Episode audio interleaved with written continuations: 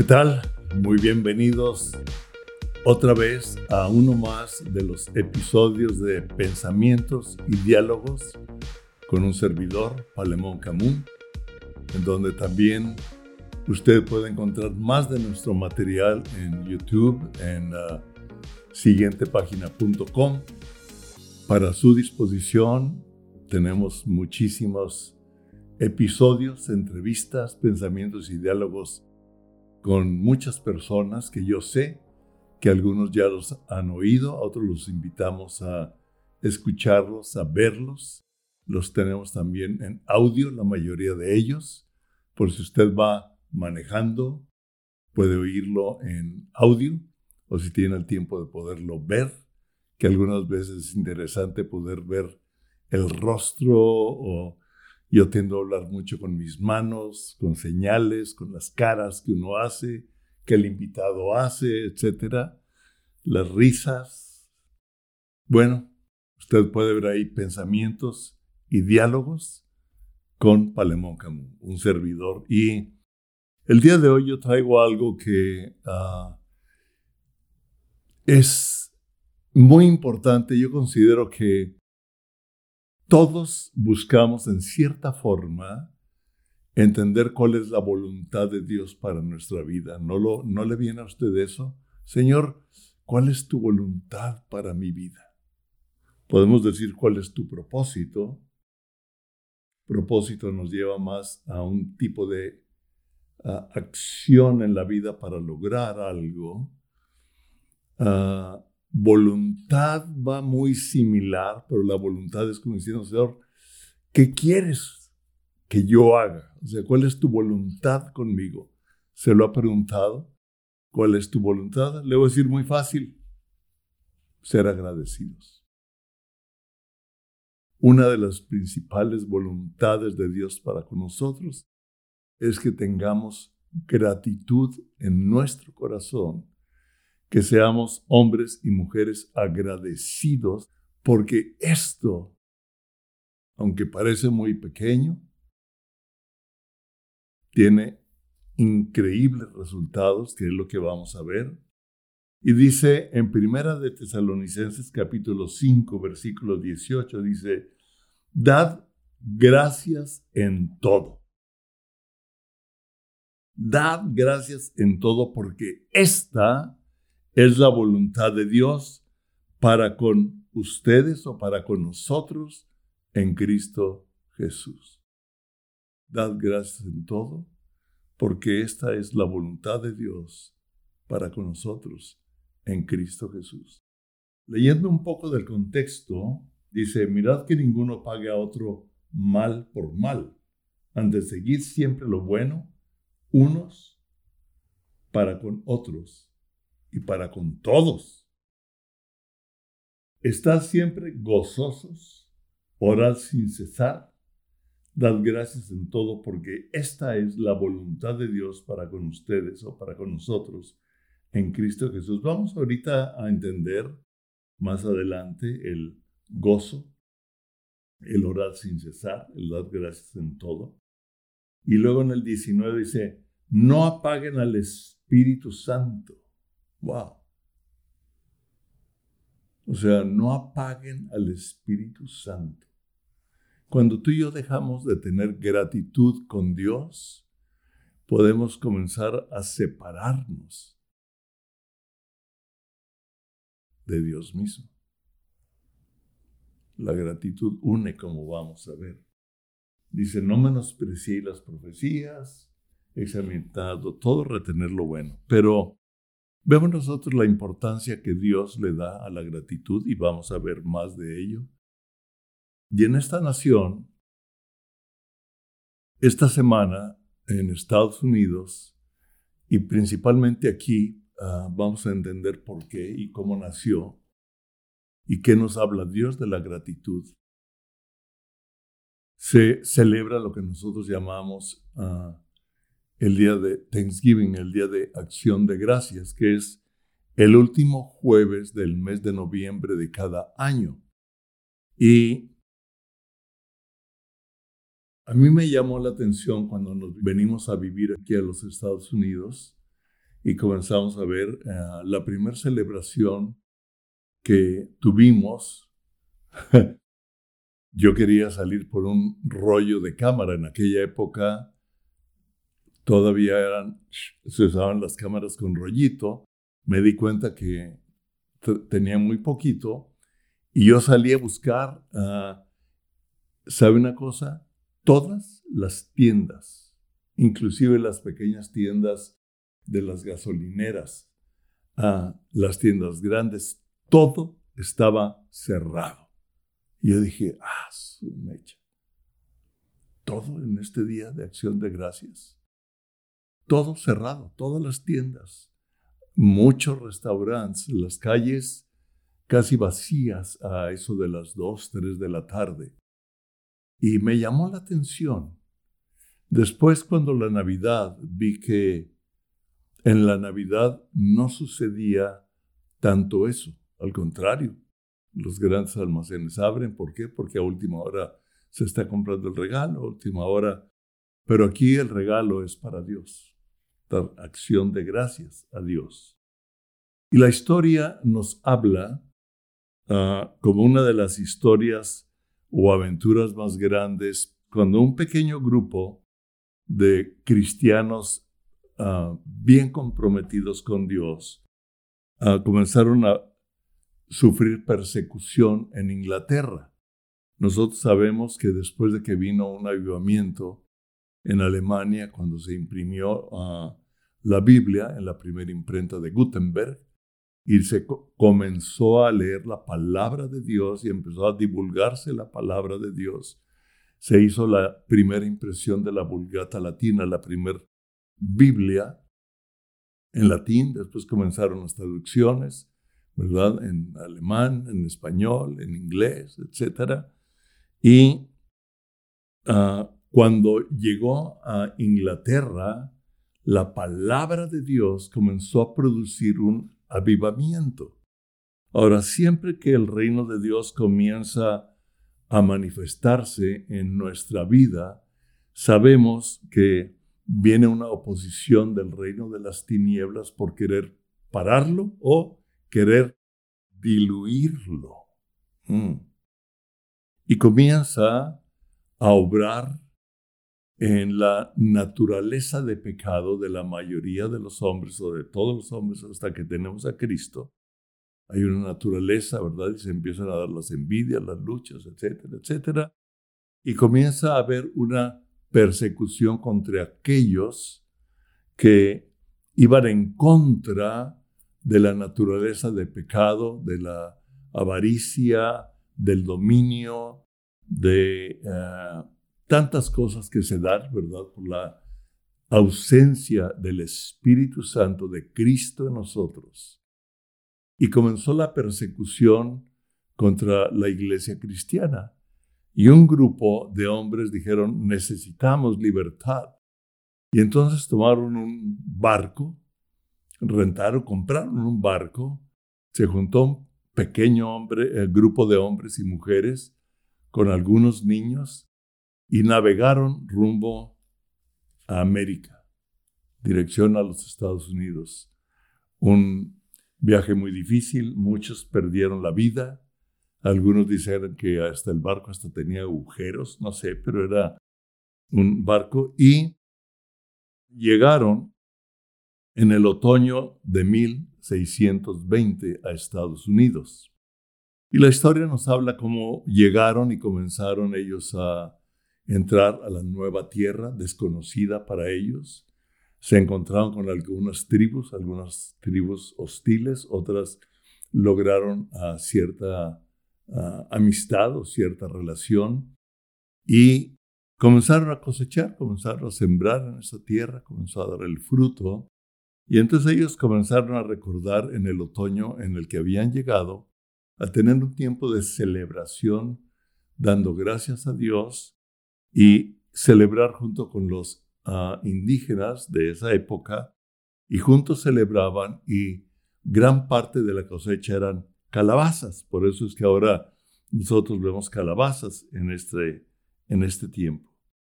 Y este grupo entonces, ah, audaz, ¿verdad? Ah, en medio de privaciones, enfermedades, pérdidas, etcétera, plantaron las semillas de una sociedad audaz.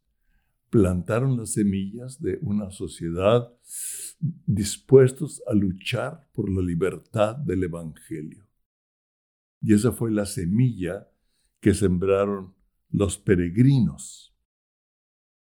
Y este lugar se convirtió en un refugio para gente de gente cansada, de los pobres, de las masas añadidas que anhelaban respirar la libertad. Y este grupo, que se llama en inglés los pilgrims, que los podemos llamar peregrinos, la Biblia hace referencia a que usted y yo somos peregrinos en esta tierra. Podemos hacer una analogía o una referencia con esta terminología. Podríamos ser pilgrims en una tierra ah, de abundancia de Dios, pero con oposición a todos aquellos que buscamos el nombre de Dios. Ahora, es interesante que después, dentro de Estados Unidos, vemos que empezó a crecer, empezó a irse por todo lo que el país, vino la fiebre del oro en, California, etcétera, etcétera. Y esto de una historia de Estados Unidos. Y se desató la guerra civil debido a la esclavitud. Los que peleaban a a favor de la esclavitud, los que peleaban en contra de la esclavitud. Y el 3 de octubre de 1863, después de la batalla que llevaba el nombre de, o lleva el nombre de la batalla de Gettysburg, en la cual se perdieron muchísimas vidas, se supone que alrededor de, los, de 50 mil personas murieron. El presidente Abraham Lincoln hizo una proclamación a toda la nación, invitando a todos los ciudadanos de los Estados Unidos a observar y separar el último jueves de noviembre como un día de acción de gracias. Pero el llamado de este día de acción de gracias era un llamado a orar y a estar dispuestos, fíjense qué interesante, a ayudar a todos los necesitados, a las viudas, a los huérfanos y todos aquellos que estaban sufriendo debido a la consecuencia de la guerra civil. Podríamos ahorita no estamos en guerra civil en la mayoría de los países, pero sí estamos en una guerra espiritual, de sistemas, de gobierno, definitivamente una guerra espiritual del diablo en contra nuestra en contra de nosotros que se ha desatado por todo el mundo y hay una gran cantidad de personas dañadas, sufriendo hambre, sufriendo persecución, etc. Y dice, y todos aquellos que estaban sufriendo debido a las consecuencias de la guerra civil. Para orar, interesante, que el presidente dijo, separen el último jueves de noviembre de cada año para orar e implorar la intervención del Todopoderoso, pidiendo una restauración con los propósitos divinos. Interesante que un presidente de la República haga una declaración de estas, para gozar de paz, de armonía y tranquilidad en el país le recuerda a Timoteo que hagamos oraciones y súplicas de ruego por toda la gente del gobierno, etc. Estableciendo oficialmente el Día de Acción de Gracias.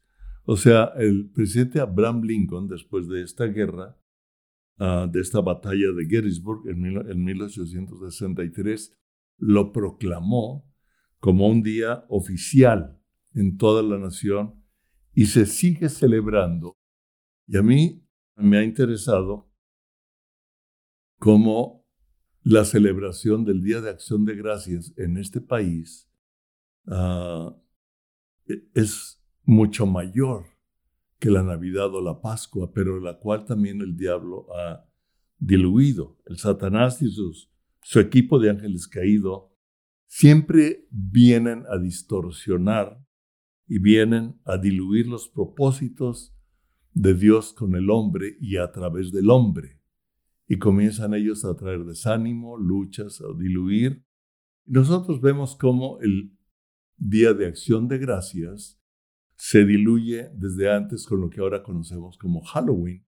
Y vemos las calabazas, y para muchos las calabazas significan Halloween, o sea, el Día del Terror, ¿verdad? Que en México es el Día de los Muertos, y celebran la muerte y el terror y, la violencia y el crimen, uh, etcétera. Y junto a las calabazas ponen telarañas y ponen brujas y ponen murciélagos, pero Satanás es el que ha distorsionado ese símbolo de las calabazas, que, que es un símbolo de acción de gracias y que algunos le hicieron a unos entresaques con una cara y una sonrisa y una luz adentro, hablando del gozo y de la luz de la acción de gracias. Pero el diablo lo ha distorsionado, así como ha distorsionado la Navidad con Santo Claus y cómo usó a, un, a una persona, a un hombre noble, a San Nicolás, que ayudaba a los pobres, que ayudaba. Y entonces ya Santo Claus ahora es un gordito con barba, ¿verdad? Que trabaja en, Alaska y, cada Navidad viene a traerle regalos a todos los niños y en cierta forma ha diluido que nosotros celebramos el día en que Jesucristo nació y cómo ha distorsionado la Pascua, el día de la muerte y de la resurrección de Jesucristo, el nacimiento y la resurrección. Wow. Cristo haciéndose hombre para morir en la cruz por nuestros pecados y resucitar para darnos la vida eterna a todo aquel que en él cree y vemos cómo el diablo lo diluye, ¿verdad? Y cómo en la Pascua lo, lo, llena y lo hace muy bonito. Santo Claus es, es una persona muy, muy, muy, agradable, ¿verdad? Es, es muy hábil cómo usa la creatividad para distorsionar y la sensibilidad de los niños y de los padres, ¿verdad? Con alguien que es agradable a la vista, etcétera. No quiero decir que es diabólico, simplemente es una forma de diluir ah, la verdad de Dios. ¿Sí? Porque muchos dicen que es diabólico, pero a veces se nos pasa la mano con el espíritu religioso. Ah, en vez de proclamar las buenas nuevas y el tiempo de Dios, ah, atacamos, ¿verdad? Yo me acuerdo cómo atacaban el árbol de Navidad como un símbolo pagano, etc. Quiero decirle que nosotros ah, hace unos días, aprovechando que estaba mi yerno, Craig, el esposo de Carleta, en la casa, le pedí que me ayudara a sacar el árbol.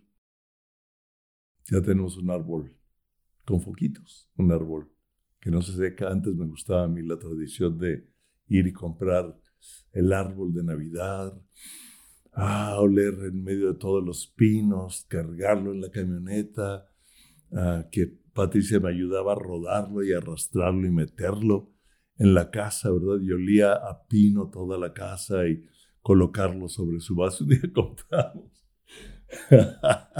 un día compramos un árbol tan grande, imagínese, de cerca de 5 metros de alto. Porque el lobby de la casa es un lobby que tiene una escalera en caracol, entonces de doble altura esa parte. Entonces ahí, normalmente ahí ponemos el árbol, yo dije un arbolote, ¿verdad? Grande. Entonces compramos casi de 5 metros de alto, lo pusimos sobre su base, le pusimos agua, etc. Y al, y, y al otro día en la mañana, que lo encuentro tirado. O sea, no aguantó entonces tuvimos que comprarle una base más grande y tuvimos que amarrarlo al barandal de la escalera. Pero a mí me gustaba, o sea, el olor ah, ah, del pino me sigue oliendo. Ahora venden spray a pino. Bueno, la época actual, práctica, de ya lo abres, lo armas, ya traes los foquitos, lo prendes, ya nomás pones tu esferita, etc. Pero a mí me queda ah, realmente enfrente de donde me siento todas las mañanas a tomarme el café, a meditar un poco en la Biblia. Y estaba prendido, a mí me gusta prenderlo y ver ah, el árbol con las luces y comencé a meditar. ¿Cómo? Dije, Señor, ¿cómo festejamos con la luz? Con los focos en un árbol de tu naturaleza, algo que tú creaste. Y podemos festejar tu nacimiento. Y dentro de mí dije, me gustaría tenerlo hasta la resurrección. Que yo sé que es cierto, ¿verdad? Pero este, ese tiempo pensaba, Señor, porque realmente el que tú te hicieras hombre en una Virgen, en María, por obra del Espíritu Santo, y que vivieras como hombre, para enseñarnos y mostrarnos al Padre. Y viviste sin pecado y nos hablaste de cómo vivir unos con otros y cómo vivir una relación con el Padre. Ah, y después tú ya sabías que ibas a morir en la cruz por nuestros pecados. Es parte de, es el Evangelio para morir en la cruz, resucitar al tercer día. Hoy, ah, comiendo con Dennis Lindsay, me hablaba de la resurrección del tercer día, haciéndolo en una cierta alusión de algunas cosas que él me comentó. Y dije, Señor, me encantaría, inclusive todo el año, estar recordando, no nada más un día, sino todo el año. Y creo que la acción de gracias o el dar gracias realmente es para con todos nosotros. Y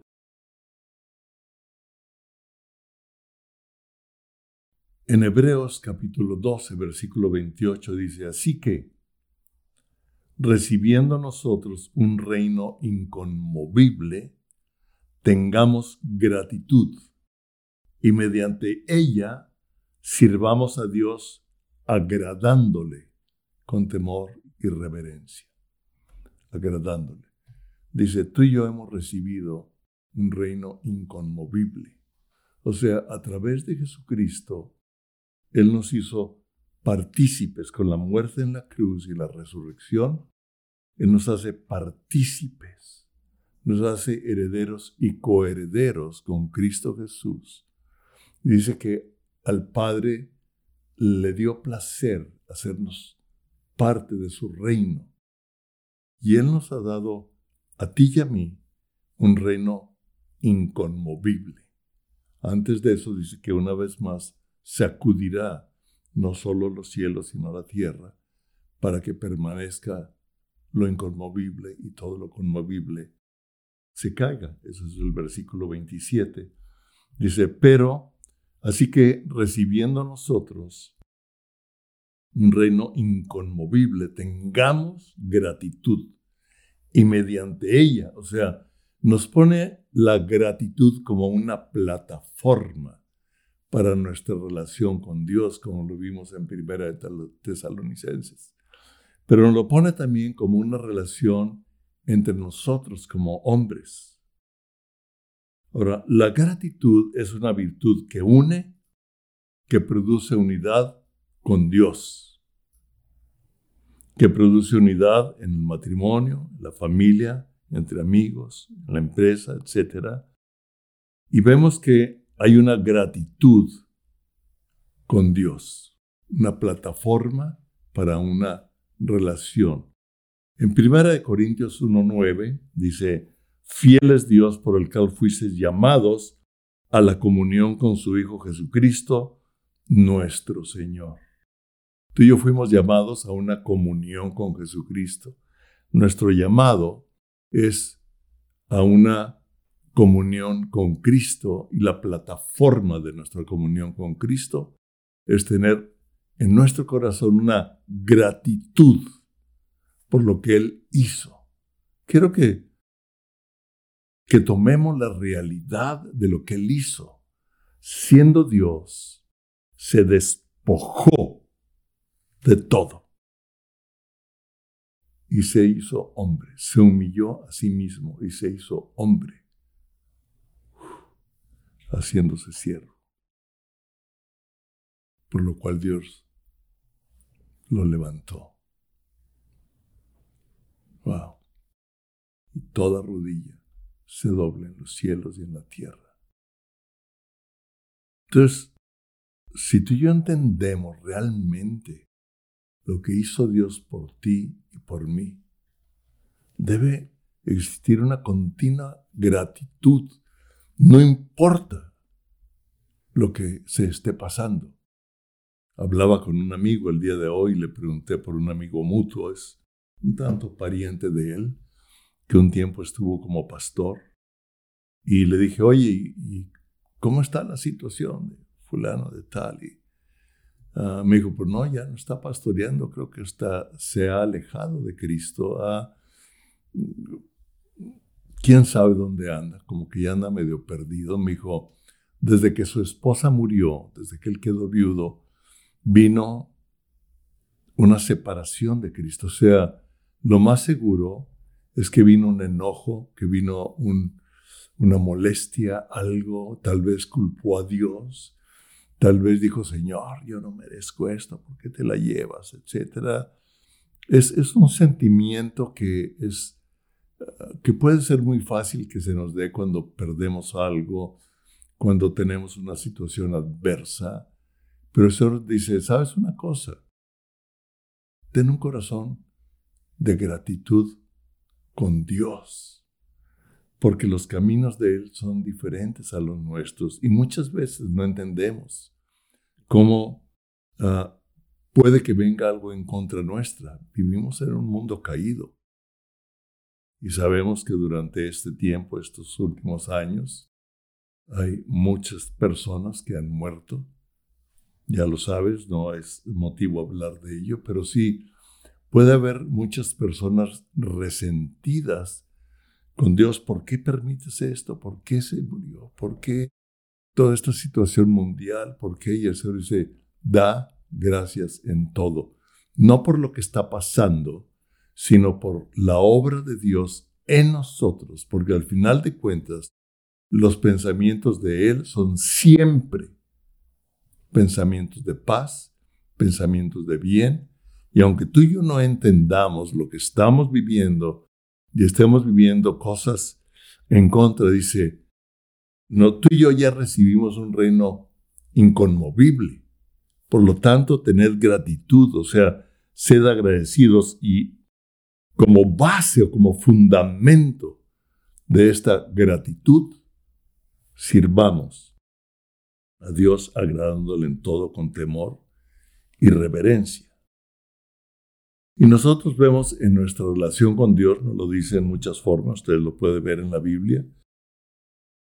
Uno de ellos es el Salmo 100, versículo 4, donde dice, entrad por sus puertas con acción de gracias, por sus atrios con alabanza, alabadle, bendecid su nombre, Dice, entremos a su presencia con acción de gracias por sus atrios con alabanza.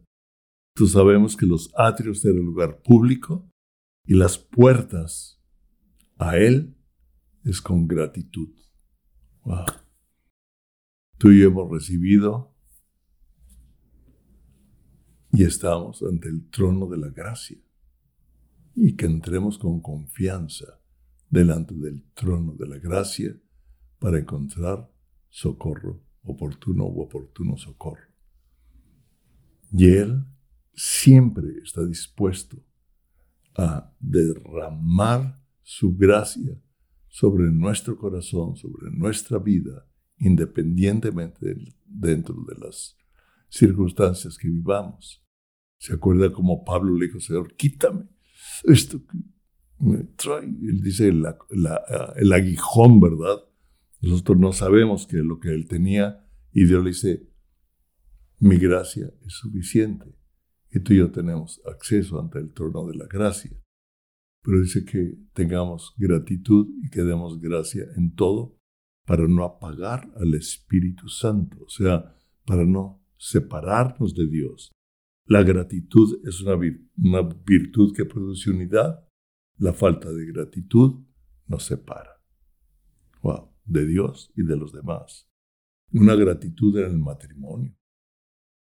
O sea, realmente ah, necesitamos en el matrimonio recordar todas las cosas buenas, todos los momentos buenos, no los malos, no los problemas, no el mal carácter, no. Normalmente venimos con alegatas, lo que me hiciste, lo que me dijiste. Hace tres años, y cuando, ¿qué es lo bueno que nos hemos hecho uno al otro? y reconciliémonos y ayudémonos. Demos gracias a Dios y demos gracias por nuestro matrimonio, por nuestros hijos, por la familia, porque eso trae unidad. Nosotros queremos, Patricia y yo queremos darle las gracias a todos, a todos esos amigos, todos los amigos. Es una lista ah, impresionante para nosotros que no somos famosos, pero que hemos ah, sembrado algunas relaciones durante nuestro caminar con Cristo. Cuando Patricia puso algo en Facebook de la situación que estamos viviendo ahorita, que es pues, una situación difícil en cuanto a la salud, en cuanto a problemas, etc. La respuesta de cariño, de amor, de oración de todos ustedes la apreciamos Hoy un amigo le hablé y le dije, oye, tú les va, le vas a los Baltimore. Estábamos hablando del fútbol y me pregunta, ¿y cómo están? Y le dije, pues estamos pasando por esto, pero sabemos que Dios va a responder. Y él me dice, wow, vamos a estar orando. Y le dije, gracias por tu amistad. Gracias por tu amistad. Gracias por todos los amigos que están con nosotros y yo quiero bendecir también a todos nuestros amigos, a todos aquellos, aún aquellos que de repente tal vez no tenemos contacto muy seguido, porque también la gratitud produce una ah, unidad entre amigos, produce definitivamente una unidad en la familia, general principalmente entre padres e hijos. Dios nos dice en los últimos versículos del Antiguo Testamento que Él enviaría el espíritu de Elías para unir el corazón de los padres a los hijos, de los hijos a los padres. La gratitud es una de las formas que el Espíritu Santo está usando y va a usar para producir esa unidad. A pesar de lo que nuestros padres hayan vivido, a pesar de que nosotros como padres Ah, cometamos errores, tenemos que estar agradecidos, bendecir a nuestros hijos, agradecer lo que ellos son. Ah, es que si lo vieras, gracias a Dios. Gracias a Dios. Una gratitud en la empresa donde trabajo. Es que no me pagan bien. Gracias por la empresa donde trabajo, Señor. Yo la bendigo. Bendigo a mis compañeros de trabajo. Ah, gracias por, por ese propósito, por esa unidad en el equipo de trabajo que nos produce un bienestar económico, tal vez poco, tal vez mayor, tal vez mucho, yo no sé. Como le dije a algunas personas cuando comenzamos a participar en, en una obra Ah, para servir a Cristo. ¿Cuánto quieres ganar? Le dije, no, yo no le voy a poner precio a mi ministerio. Le dije, tú lo que tú me quieras dar. Si me das de más, si me das de menos, Dios suple. Si me das de más, le pediré a Dios que nos diga cómo usar, ¿verdad? Porque Dios a veces, como dice Wayne Myers, cuando Dios da, hasta los costales presta, hermano. Es un hombre que habla mucho del dar, ¿sí? Con un corazón de agradecimiento, como dice Corintios. Y Dios los ha bendecido, nos ha bendecido a muchos. Entonces, es una virtud, la gratitud es una virtud que produce fortaleza en nuestras relaciones, primeramente con Dios, y una fortaleza en nuestras relaciones, como matrimonio, como amigos, como familia, como empresa, tengamos gratitud. Que Dios los bendiga. Y yo le doy gracias a Dios por su vida. Y Padre, yo bendigo y te doy gracias por cada una de las personas que está viendo o que está oyendo este mensaje. Te doy gracias porque en alguna forma ha dispuesto su corazón para usar su tiempo en este tiempo y ver y abrir su corazón para recibir algo de ti. Bendice la semilla que estás sembrando. Bendigo la semilla que tú ya has sembrado en otro tiempo para que produzca el fruto por la cual tú sembraste desde antes. Y todo aquello que ha, abrumado, que ha querido robar, que esas semillas que han sido depositadas o que la semilla que sea hoy depositada, el diablo lo quiera robar, en el nombre de Jesús, secamos todas esas hierbas, secamos y cortamos todo aquello que quiera impedir el crecimiento y el fruto de todas las personas que están escuchando y que van a escuchar y que ellos van a bendecir a muchos más y van a restablecer y a traer orden en sus relaciones con el perdón, con la el pedir perdón, con el poder hablar con aquel que no hablaba. En el nombre de Jesús establezca una relación de gratitud con Dios, con su matrimonio, con sus hijos, con la familia, con los amigos, con la empresa, con los compañeros de trabajo. Dele gracias a Dios por cada uno de ellos y tenga una gratitud de lo que ha sido en su vida, aún cosas equivocadas en contra nuestras. Quiero decirle, para algo han servido, porque Dios usa todo para transformar nuestra vida, para transformar nuestro corazón, mientras somos peregrinos, pilgrims, peregrinos, como lo fueron aquellos que llegaron a esta nación de Estados Unidos. Y vemos cómo fue una nación que prosperó, no perfecta, pero que prosperó y que el diablo la ha querido diluir y la ha atacado de gran manera. Bendiga a su país en el nombre de Jesús. Dios los bendiga. Gracias por estar una vez más con nosotros.